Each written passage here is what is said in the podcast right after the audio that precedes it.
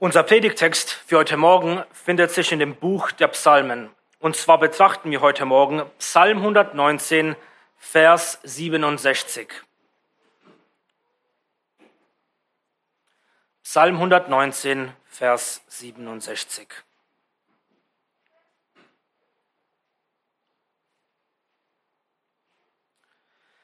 Hier heißt es in Gottes heiligem Wort, Bevor ich gedemütigt wurde, irrte ich, jetzt aber halte ich dein Wort. Amen. Amen. Lasst uns beten. Unser geliebter Herr Jesus Christus, wir beten zu dir, dass du uns durch dein Wort lernen mögest, deine Gebote zu halten. Amen. Amen. Nehmt gerne Platz.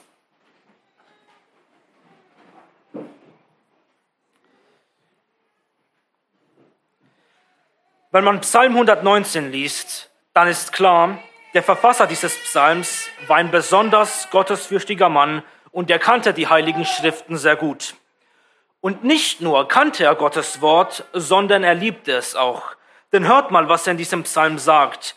Gottes Wort ist seine Freude und sein Sinnen. Er achtet es höher als alle Schätze dieser Welt und mit großem Eifer und Eile befolgt er Gottes Gebote.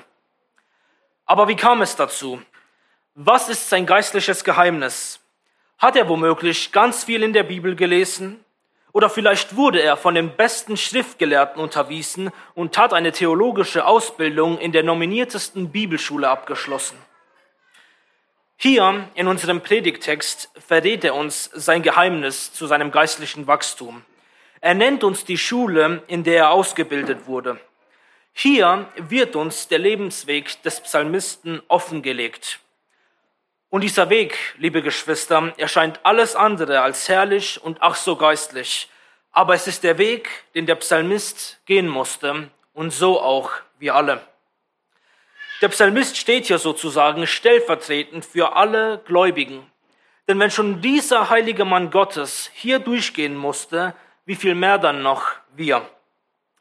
Und so möchte ich nun diesen Vers in drei Punkten näher mit euch betrachten. Erstens, was geschah dem Psalmisten? Zweitens, warum geschah dies dem Psalmisten?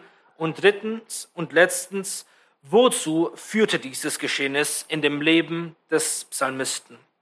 Also Punkt eins: Was geschah? Es spricht am Anfang des Verses, bevor ich gedemütigt wurde. Im Englischen heißt es, bevor ich angefochten wurde. Das ist die Schule Gottes, durch die jeder christliche Pilger gehen muss, das Haus der Demütigung. Es ist das Siegel Gottes, das er den Seinen verleiht. Dort werden sie gebeugt, gereinigt, gedroschen und geformt. Und diese Ausbildung ist keine einmalige Sache. Dem Herrn gefällt es, uns immer wieder an diesen Ort der Anfechtung zu führen. Aber warum? Warum muss der Christ durch viel Drangsal angefochten und gedemütigt werden?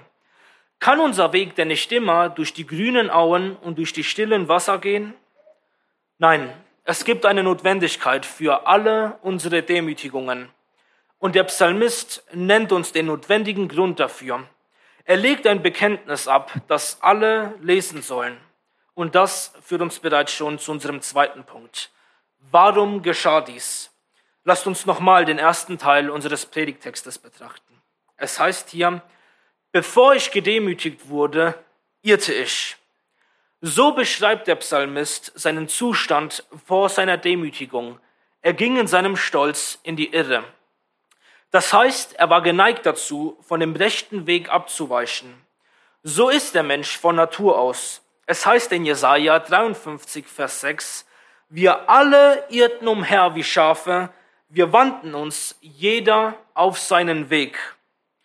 Aber der Psalmist beschreibt hier nicht primär seinen Zustand als, als Verlorenen, sondern als Gläubigen. Er schließt tatsächlich diesen Psalm mit folgendem Vers. Ich bin umhergeirrt wie ein verlorenes Schaf, suche deinen Knecht. Und so ist es mit uns allen. Obwohl wir von neuem geboren sind, neigen wir auf uns selbst gestellt dazu, auf ihr Wege zu gehen. Wie ein Schaf ohne seinen Hirten falsche Wege geht, so auch wir. Und das geschieht oftmals aus Stolz und weil wir das Böse tatsächlich tun wollen. Aber sehr oft fehlen wir aus bloßer Ignoranz, weil wir es nicht besser wissen oder Pläne schmieden und Wege gehen wollen, die der Herr nicht für uns vorgesehen hat. So betet David auch im Psalm 19.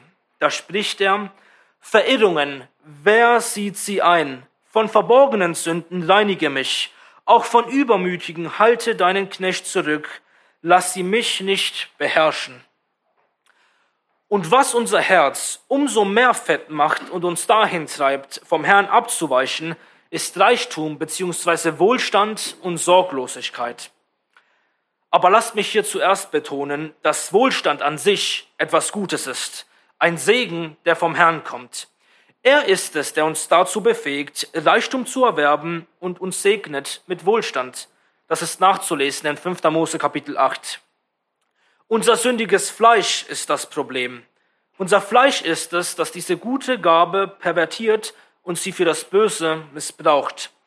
Passend drückte es der Puritaner Thomas Menton aus. Er sprach, der Sonnenschein auf dem Misthaufen wird nichts als einen stinkenden Geruch produzieren. So pervertieren die bösen Menschen alles Gute in ihrem Vergnügen. Wie schnell sind wir geneigt zu Stolz und dahin, den Herrn zu vergessen, wenn es uns gut geht und da keine Kämpfe und keine Sorgen sind. Genau das war die Sünde Sodoms. Es heißt nämlich in Ezekiel Kapitel 16, Vers 49, siehe, das war die Ungerechtigkeit Sodoms, deiner Schwester. Stolz, Fülle von Brot und sorglose Ruhe. Dasselbe sehen wir auch in dem Leben des Volkes Gottes. Wie oft lesen wir gerade im Alten Testament, dass sich Israel immer wieder vom Herrn abwandte, solange es in Wohlstand und Ruhe lebte. So heißt es in 5. Mose Kapitel 32 über die Gemeinde des Herrn. Da wurde Jeschurun, also die Gemeinde, fett und schlug aus. Du wurdest fett, wurdest dick, wurdest feist. Und er verließ Gott, der ihn gemacht hatte, und verachtete den Felsen seiner Rettung. Oder denkt einmal an David. Wir haben erst am Mittwoch von Pastor Tobias darüber gehört. Als er verfolgt wurde, brachte er es gerade so übers Herz, ein Stück von Sauls Gewand abzuschneiden. Aber in dem Prunk und der Gemütlichkeit seines Palastes beging er Ehebruch und plante sogar die Ermordung seines treuen Dieners Uriah. Zu all dem war der Mann nach dem Herzen Gottes imstande. Wie steht es dann um uns? Würde man uns die nötigen Umstände und Mittel geben, wären wir noch zu viel schlimmeren Sünden imstande. Erkennen wir, wie schnell Sorglosigkeit dazu führt, dass unsere Achtsamkeit gegen Versuchung und Sünde nachlässt, unser Gewissen abstumpft und wir den Begierden des Fleisches schnell nachgeben. Und deshalb Deshalb, weil der Herr unser stolzes Herz kennt, erachtet er es für gut, uns Anfechtungen zu senden und uns zu demütigen. Wenn die Schafe umherirren, wird der Hund losgelassen, um sie wieder einzufangen. Und so tut es auch Gott mit uns. Und in seiner göttlichen Vorsehung tut der Herr dies auf verschiedene Weise. Ein Arzt weiß, dass nicht jeder Patient, Patient dieselbe Medizin braucht, sondern die, die zu seiner Krankheit passt so weiß auch der Herr, der Arzt des Leibes und der Seele, was heilsam für unsere inwendige Krankheit ist. Er kennt unsere Sünden, unsere Umstände und unsere Gemüter. Er weiß, wie er mit jedem Einzelnen von uns verfahren muss, damit es eben die rechte Frucht der Heiligung hervorbringt. Sei es, dass er körperliche Gebrechen oder Krankheit schickt, Armut, Enttäuschungen oder Verluste, ein plagendes Gewissen, inwendige Unruhe oder ein schwerer Fall. Was auch immer es nun sein mag, dass der Herr bei einem jeden Einzelnen von uns gebrauch, gebrauchen muss, er wird mit Gewissheit seine Absicht an uns ausführen. Und nachdem wir betrachtet haben, warum diese Anfechtung notwendig war, lasst uns schauen, welches Ziel der Herr damit an den Seinen verfolgt. Das führt mich zu dem dritten und letzten Punkt. Wozu führte dies? Wie kommt der Psalmist aus diesem Haus der Demütigung? So heißt es weiter in unserem Predigtext. Bevor ich gedemütigt wurde, irrte ich, jetzt aber halte ich dein Wort. Das ist das Resultat seiner Demütigung. Einst irrte er in seinem Stolz, jetzt aber in seiner Niedrigkeit geht er auf dem rechten Pfad. Einst ging er umher auf so manch krummen Weg, jetzt aber hält er Gottes Wort. So geht der Herr mit den Seinen um, um sie zu heiligen. Er demütigt sie. Das ist der Weg zu wahrem geistlichen Wachstum, die goldene Regel des christlichen Lebens, gebeugt zu werden, um dann aus Gnade neu aufgerichtet zu werden. Oder wie es in einem Gebet der Puritaner heißt, der Weg nach unten ist der Weg nach oben. Und gebrauchte der Herr Anfechtung nicht, nicht schon zum Zeitpunkt unserer Bekehrung, wie sind wir einst alle unsere eigenen Wege gegangen, bis der Herr eingriff und uns durch so manch, manchen Schicksalsschlag gebrochen und überführt hat. Jeder von uns weiß, was der Herr in unserem Leben tat, um uns zu demütigen. Einst, als wir irrten, da wollten wir nichts über Gott, dem Evangelium, Himmel und Hölle wissen.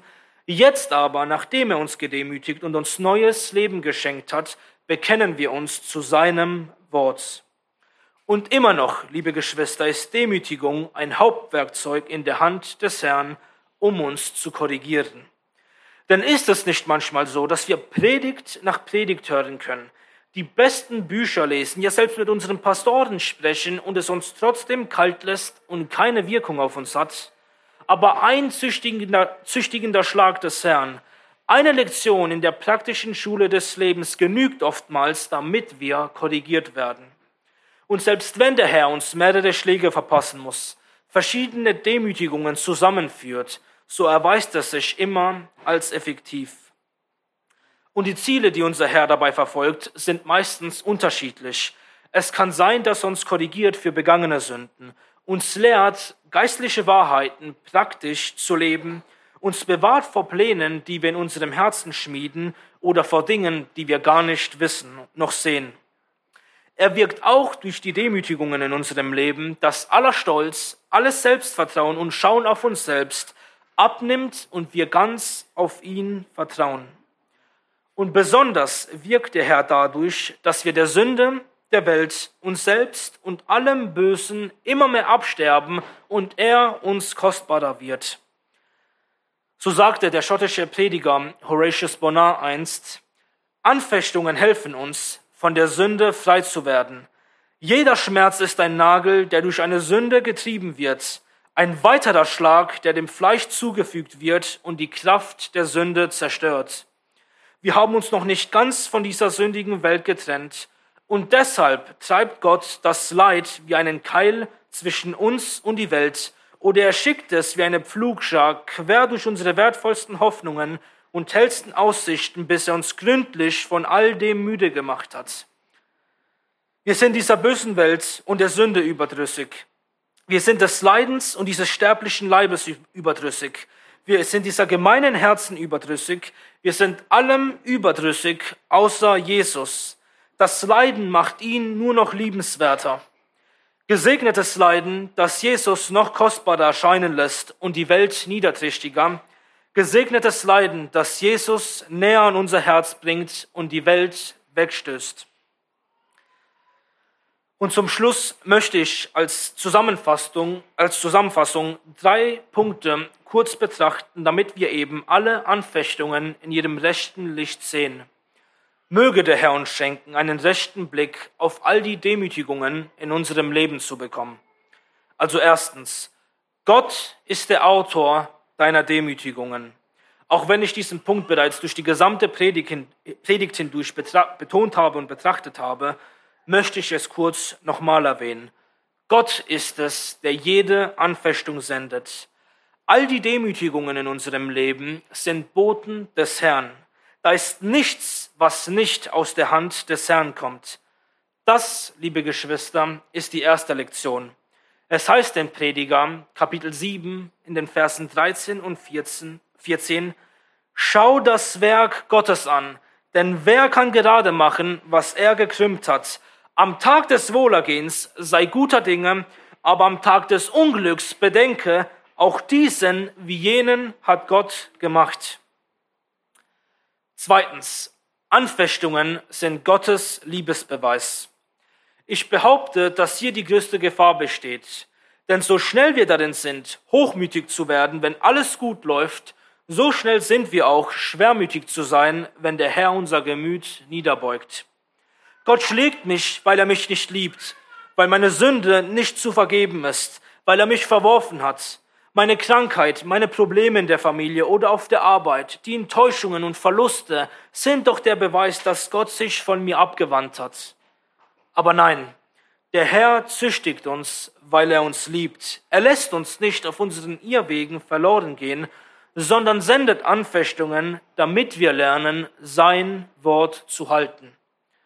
Sag mir, würdest du dein Kind aus Liebe nicht korrigieren, wenn es Ermahnung nötig hat?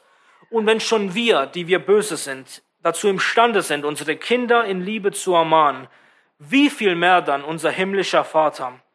So heißt es in Hebräer Kapitel 12, Vers 6, denn wen der Herr liebt, den züchtigt er, er geißelt aber jeden Sohn, den er aufnimmt.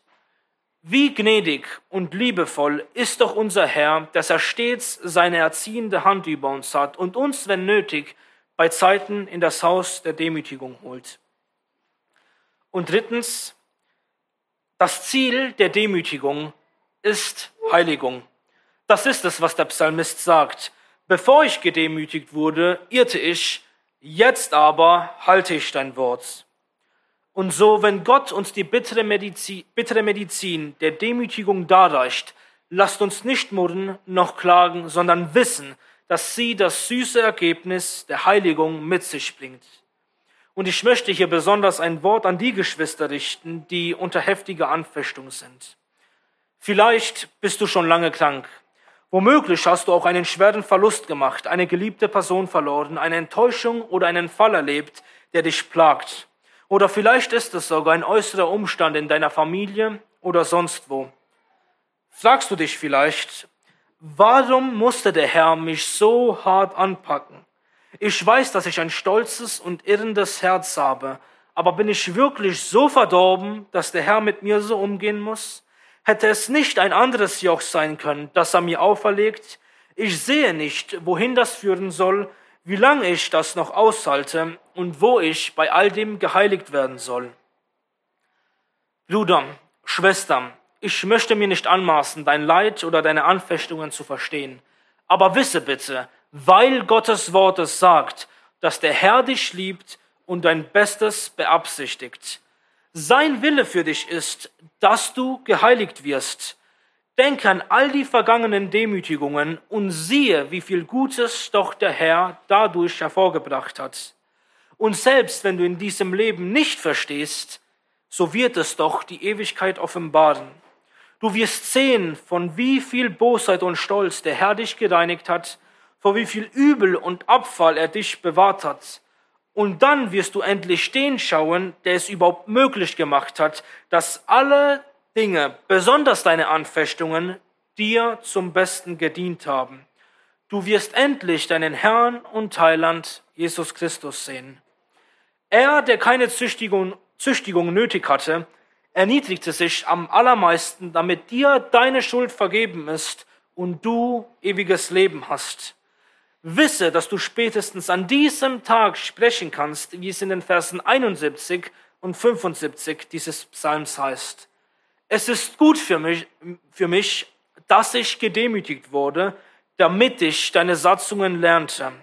Ich weiß, Herr, dass deine Gerichte Gerechtigkeit sind und dass du mich in Treue gedemütigt hast.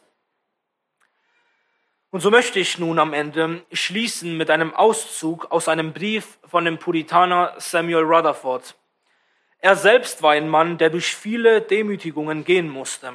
Er war viele Jahre im Gefängnis, verlor sechs seiner sieben Kinder und als er diesen Brief verfasste, verstarb vor kurzem seine Ehefrau, die lange Zeit chronisch krank war.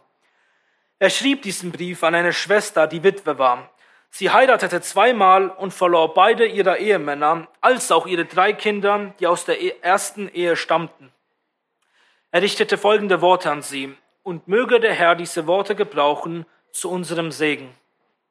Er sprach, wenn du auf der anderen Seite des Wassers angekommen bist und deinen Fuß auf das Ufer der herrlichen Ewigkeit gesetzt hast, wenn du wieder auf die Wasser und deine mühsame Reise zurückblickst und in dem klaren Glas der unendlichen Ewigkeit den Grund von Gottes Weisheit näher sehen wirst, dann wirst du sagen können, hätte Gott mit mir anders gehandelt, als er es getan hat, wäre ich nie in den Genuss dieser Krone der Herrlichkeit gekommen.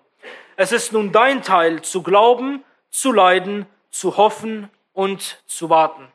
Gepriesen sei der Name unseres Herrn Jesus. Amen.